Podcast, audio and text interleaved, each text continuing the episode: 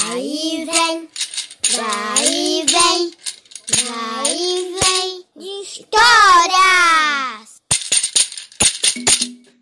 Olá pessoal, eu sou Renata Coelho. Sejam bem-vindos ao nosso podcast Vai e Vem de Histórias. O episódio de hoje, apresentado por Suzana Alcântara, traz a história de uma formiguinha muito especial, que, mesmo com todas as adversidades da vida, conseguiu superar os obstáculos. Convido você a ouvir essa emocionante história. Vamos lá?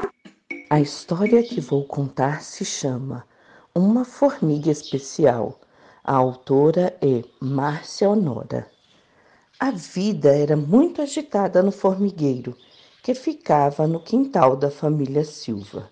Dona Maricota era uma formiga muito respeitada na colônia onde morava, pois já estava para nascer seu filho número 543.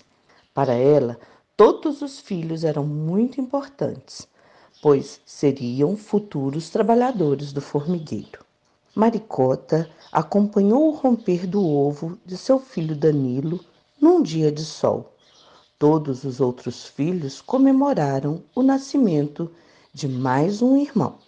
Danilo e Dona Maricota ficaram alguns dias na maternidade do formigueiro, mas o descanso não poderia demorar muito, pois o inverno já iria começar. Alguns dias depois do nascimento de Danilo, Dona Maricota já estava pronta para ensinar a ele o seu trabalho, quando percebeu que o filho não enxergava bem. Danilo tinha muita dificuldade de locomoção, batia em muitas árvores e machucava-se várias vezes. Dona Maricota ficou muito triste, mas havia muita coisa para ser feita. Não podia perder tempo. Danilo precisava da ajuda dela.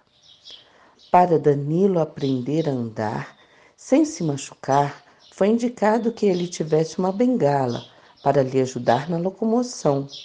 No começo foi difícil, mas todos se empenharam e Danilo iniciou um treinamento com a bengala.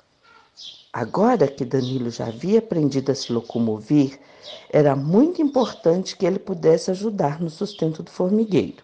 Ele também precisaria contribuir com seu trabalho. Mas como ele poderia fazer isso sem enxergar? Acontece que as formigas se locomovem usando o olfato. O cheiro deixado no chão pelas outras formigas é um guia para a formiga que vem em seguida. Pensando nisso, Danilo sentiu-se com sorte, pois tinha olfato muito desenvolvido. Sua visão era diminuída, mas seus outros sentidos eram aumentados. Danilo aprendeu a usar a bengala para as formigas cegas com facilidade e agora estava em treinamento de olfato. Seus muitos irmãos lhe ajudaram bastante. Danilo estava treinado e agora preparado para ajudar no sustento do formigueiro com o seu trabalho. Seria complicado conciliar a bengala, usar o olfato e carregar as folhas, mas a preguiça era uma palavra que não existia no dicionário de Danilo. Danilo tinha uma vida igual às outras formigas de seu formigueiro. Durante o dia, todos trabalhavam para o sustento do formigueiro e à noite sempre frequentavam os bailes oferecidos pelos grilos, seus vizinhos. Danilo dançava tango muito bem e as formigas faziam fila para dançar com ele.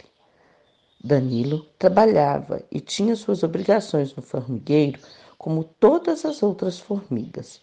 A falta de visão era compensada pelo seu ótimo olfato e a sua força de vontade de não desistir nunca. E aí, gostaram da história? Então compartilhem! Até a próxima!